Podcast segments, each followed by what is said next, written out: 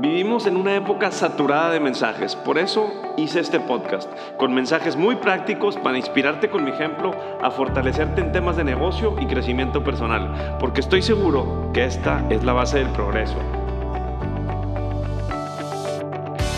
Por favor comparte este podcast con alguien más, suscríbete a mi newsletter y ayúdame a inspirar a más gente. Solo así lograremos un impacto más grande. Soy Gus Marcos y esta es mi historia y la historia de los que estamos cambiando nuestro mundo. Gracias por ser parte de ella.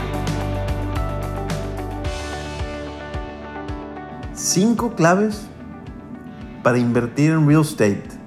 Cinco claves que te llevarán a poder incrementar tu patrimonio y tu flujo pasivo para poder conseguir esa libertad financiera. Pues bienvenidos a este episodio número 30.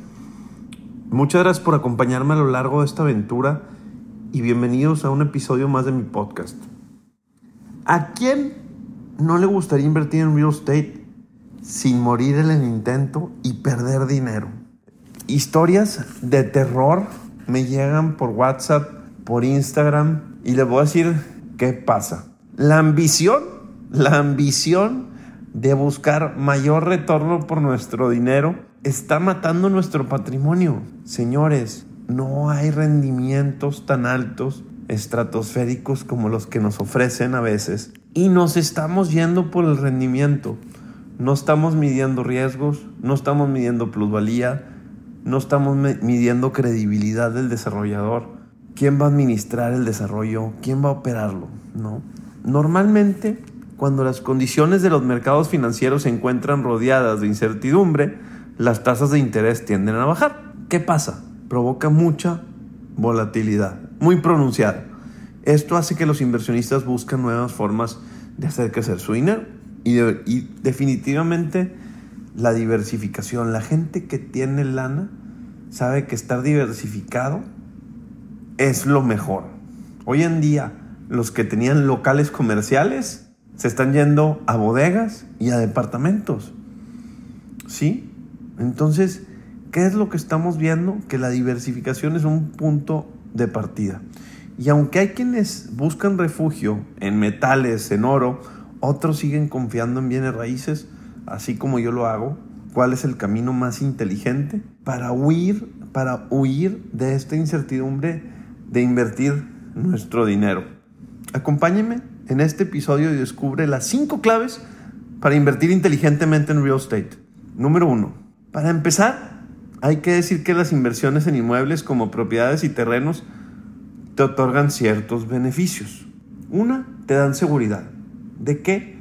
De que ahí está tu inmueble, ahí está tu escritura. Y te dan flexibilidad. ¿Flexibilidad de qué?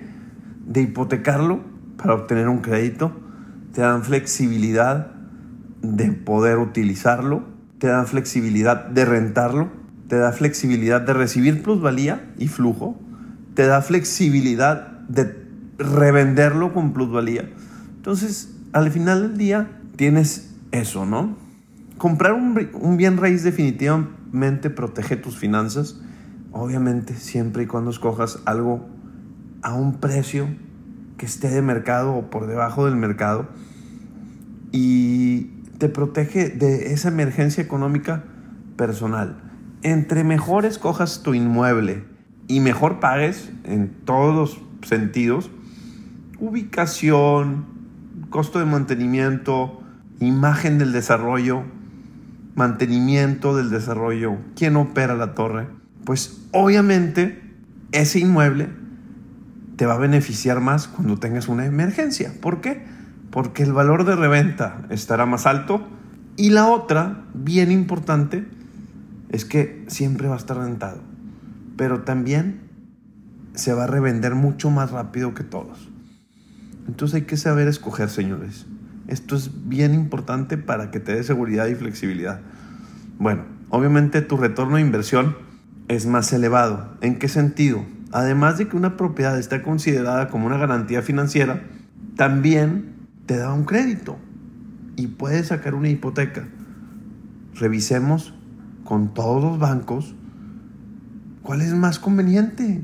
Analicemos nuestras tasas, analicemos nuestra hipoteca y cuál es el más interesante para utilizar. El otro, y lo repito, siempre tu retorno de inversión es más elevado. En el caso de un bien raíz, el retorno se calcula según las condiciones en las que se efectuó la compra. Punto número uno, la plusvalía de la zona. El dinero, el dinero que recibes de flujo de efectivo y el valor que incrementa. Eso es realmente la plusvalía del inmueble. ¿De qué depende el retorno de mi inversión? ¿De qué depende esa plusvalía y ese flujo? ¿De qué también escojas tu desarrollo, Gus? ¿Cómo escojo el desarrollo?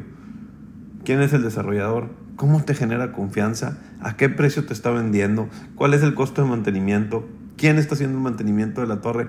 ¿O quién está haciendo el mantenimiento de la bodega? ¿O quién está haciendo el mantenimiento del fraccionamiento?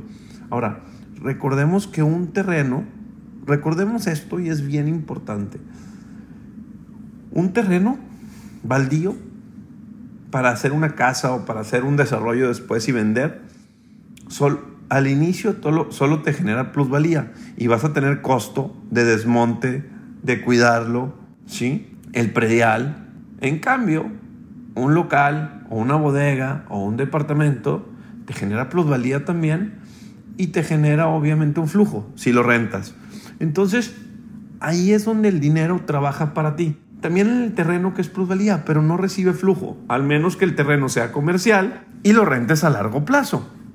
En este caso, yo en lo personal te recomendaría siempre invertir en algo que se pueda rentar. La verdad, yo en lo personal no soy muy, al menos que tengas demasiado dinero y puedas guardar dinero en terrenos, que al final del día últimamente lo empiezan a hacer la gente que es muy rica, que está viendo hacia dónde está creciendo la ciudad y siguen comprando las tierras en Breña hacia dónde crece la ciudad. Entonces ellos van a tener plusvalía y siguen desarrollando y siguen invirtiendo en proyectos que les dan ese flujo de efectivo. Pero yo creo que ese es el segundo paso. El primero es invertir en cosas que te den flujo y plusvalía. Tu dinero trabaja para ti y lo sabemos. Sabemos que el dinero está trabajando. Yo entiendo que muchos negocios nos pueden dar mucho más rentabilidad, pero ¿qué tal los riesgos? Yo que invierto en restaurantes, en gimnasios, sí, en productos digitales, el riesgo es mucho mayor en un tipo de negocios de esto. ¿Sí? ¿Y, a qué me refiero? Yo invierto 10, 15, 20 millones en un restaurante y la verdad es que no recuperas nada. ¿Qué desmantelas? La cocina, los climas. Es muy difícil. Es muy, muy difícil desmantelar y recuperar toda la inversión. No crean que se recupera mucho. Entonces, sabemos, sabemos que el dinero trabaja para ti, ¿sí? Sabemos que el dinero trabaja para ti. Entonces, tomando en cuenta estos beneficios, ¿qué es lo que debes de considerar a la hora de invertir en el sector inmobiliario? Punto número uno, chavos. Investiga el mercado. Analiza el panorama mundial, literal, para que entiendas cómo se comportan todos los distintos mercados. Estudia el mercado institucional, las principales variables macroeconómicas y en caso de considerarlo oportuno, compara distintos tipos de clases de activos. Verifica los fundamentales mercados, el volumen que hay de ese tipo de inmueble y su absorción. Si haces una investigación adecuada, evitarás errores en el proceso de selección de tu inversión. Número dos, y bien importante, ten en cuenta la variable locación versus momentum. ¿Qué quiere decir esto? Los inversionistas más experimentados realmente entienden que la ubicación de los activos es importante, pero ojo, me está generando el rendimiento más alto, se va a rentar más rápido, pues, obviamente. Entonces, debemos de tener muy clara la visión y ser muy objetivos y observar todos los segmentos de los activos para entender en qué fase de ciclo están y encontrar dónde está la oportunidad. Comprar en preventa, estar tocando puertas con brokers, con departamentos que están revendiendo porque no pueden pagarlos. Entonces, y esto es lo que permite retornos superiores. Tienes que estar en la jugada, no compres el primer inmueble. Investiga, investiga, investiga. Entre más estés en la jugada, más oportunidades te van a llegar. Hoy en día, que mi exposure es mayor por el podcast, por mis redes sociales, por X o Y, me llegan más oportunidades. Busquemos esas oportunidades. Pon en tu Instagram, busco departamentos, busco locales comerciales y vas a ver la cantidad de cosas que te van a llover. Que los inmuebles vengan a ti, los brokers quieren vender, los brokers quieren hacer dinero, ¿sí? Entonces aprovecha los, los ciclos y los momentos oportunos para buscar rendimientos mayores, ¿sí? Número tres, gestión profesional. No nada más es comprar el inmueble, chavos. Crea una estructura legal segura, una estructura legal y fiscal que sea segura, que sea eficiente. Ve con tu notario, oye, voy a hacer una SA para recibir las rentas. ¿Cómo voy a capitalizar mi SA? ¿Cómo voy a pedir crédito sobre mi SA? Oye, ¿me conviene más comprarlo persona física o persona moral? Necesitamos, por favor, asesorarnos con nuestro fiscalista, con nuestro contador, para maximizar nuestros rendimientos. No compres las cosas pensando en que sabes todo. Tengan la humildad de crecer y de preguntar. Y en este punto quiero hacer una pausa precisamente para invitarlos a este evento. Eh, tenemos el All Starter Summit, es el 21 de agosto. Ojalá que pueda subir este podcast. Es el primer evento físico de Real Start. Así que vayan a la página realstart.mx y compren su boleto y por ahí nos vemos, chavos. Número 4, diversifica. Bodegas, locales, departamentos, consultorios. No te vayas, si uno te está dando el 8 de rendimiento y el otro te va a dar el 6.5, el 6.8, diversifica. Ya vimos qué pasó con los locales comerciales, con las oficinas que nos daban mayor rendimiento a los desarrolladores. Pues a mí también me está obligando a diversificarme, chavos. En estos últimos meses me estoy quedando con 90 departamentos en el portafolio de DAX para rentar. 90 de todos los desarrollos que estamos construyendo y desarrollando. Entonces, aprendimos a diversificar y de esa diversificación nosotros estamos metiendo algunos a plataformas digitales y otros a rentas a largo plazo. Entonces, ojo con esto. Y número cinco, puedes invertir directa o indirectamente. ¿Qué quiere decir? Existen mecanismos de inversión directamente profesional que permiten a los inversionistas tener el total autonomía y ser el propietario de los activos y mantener el, manejo de los fondos. Mientras que de manera indirecta puedes convertirte en un fondo o un grupo de inversores y en este caso tendrás parte del inmueble.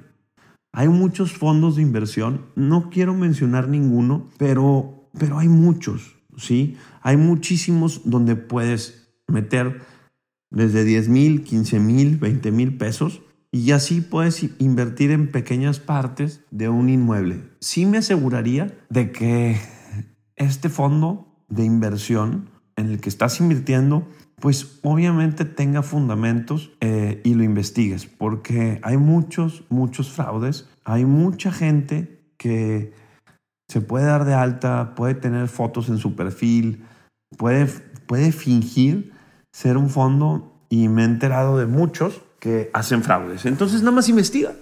Y, y al final del día, entonces, quiero, quiero recapitular estas cinco claves. ¿Sí? Investiga el mercado. Número dos, locación versus momentum. No porque estés comprando en la mejor ubicación vas a tener la mayor rentabilidad y plusvalía. ¿En qué momento estás comprando de esa localización? ¿En qué momento estás amarrando el precio del departamento? ¿Ok? Gestión profesional, legal y fiscal. Siempre cuida eso. Diversificación de portafolio, invertir directa o indirectamente e investigar quién es ese desarrollador o ese fondo de inversión a fondo. Bien importante. Y creo que dentro de todas estas cinco temas de, de que tenemos que cuidar, cinco claves de que tenemos que cuidar al invertir, hay algo bien importante y, y yo también lo he aprendido. Yo también a veces me emocionaba, eh, me ha tocado perder poco. Hay algo, hay algo bien importante y, quiero platicar una experiencia que a mí me pasó. Vi un terreno en la calle Puebla, aquí en San Pedro. Eh, se podía subdividir en dos lotes. Eh, el dueño del terreno era un camionero, pero era lijastro. Era lijastro. Y él me dijo, no hombre, yo convenzo a mis, a mis padrastros y a mis hermanos que firmen. Échame, échame una lanita, échame una lanita para firmar la promesa. Ah, yo bien acelerado, fui con mi notario, notaría 35, el buen Lick, el Lick Ricardo Vargas, socio, amigo, mentor. Llevo la notaría Lick, órale, hágame una promesa y pum, doy la lana, toma. Lo fui a buscar y eh, hablándole y se quedó con la lana. Y no me resolvió nada. Ahí tengo el contrato todavía. Y me decía mi hermano y mi padre, ya ves, ¿qué onda con la lana? La verdad, le voy a confesar algo. Fui y de mi dinero y mi bolsa le regresé la empresa el dinero. Soy socio de mi hermano y de mi padre. Yo regresé el dinero y ya. Les dije que me lo había regresado ya al señor y me la creyeron. Eh, este, seguramente si escuchan este podcast van a ver, van, a enterarse que tal vez es mentira, pero bueno, este, no era mucho ni era poquito, pero siempre al final del día sabía que había habido un error. Y el notario me dijo, me dijo, este tema no es legal, está firmando una promesa a alguien que no es, que confío en él, confío en él. Y por confiar de más, ahora, yo confío en la gente, pero por confiar de más, pues me chamaquearon. Entonces, háganle caso al notario. Si les dice no firmes, no pagues, no firmes y no pagues. ¿Sí? Revisa bien tus ofertas de compra, revisa bien las condiciones del mercado y cuida ese patrimonio, cuida ese dinero. A todos nos cuesta muchísimo, muchísimo el dinero. Se los juro que Nadie quiere perder y, hay que escoger, hay que saber escoger. Al final de todo, lo importante es que elijas correctamente y, y bueno, con quién hacerlo. Porque recuerda que una inversión inmobiliaria no es una simple compra de un activo. Si deseas comprarlo para usarlo, no te olvides, no te olvides de tener en cuenta tus preferencias personales, ubicación, amenidades y calidad. Entre otras cosas importantes, si por lo contrario tu, intención es invertir, ten en cuenta que no solo estás comprando un bien, sino que estás realizando un negocio financiero. Y por lo tanto tu objetivo es maximizar el beneficio con los más elevados rendimientos y riesgos mínimos. Toma en cuenta que las inversiones inmobiliarias son más desafiantes que otras, pues requieren de cumplir con algunos requisitos financieros, legales y diligencias ante, durante el proceso de compra-venta. Muchos expertos consideran que invertir en inmuebles es un complemento a otros instrumentos de inversión y, y realmente forman parte de la estrategia de diversificación de una cartera. Una inversión inteligente es aquel que se conoce a sí mismo, se mantiene informado de todo lo que ocurre en el mundo de las finanzas. Así que, pues espero que les funcione este podcast de cinco claves para invertir en real estate Síganme en mis redes sociales, Instagram, Facebook, LinkedIn y TikTok. Y no olvides suscribirte a mi newsletter en donde te estaré compartiendo más consejos de inversión y de crecimiento personal. Muchas gracias por escucharme y nos vemos pronto.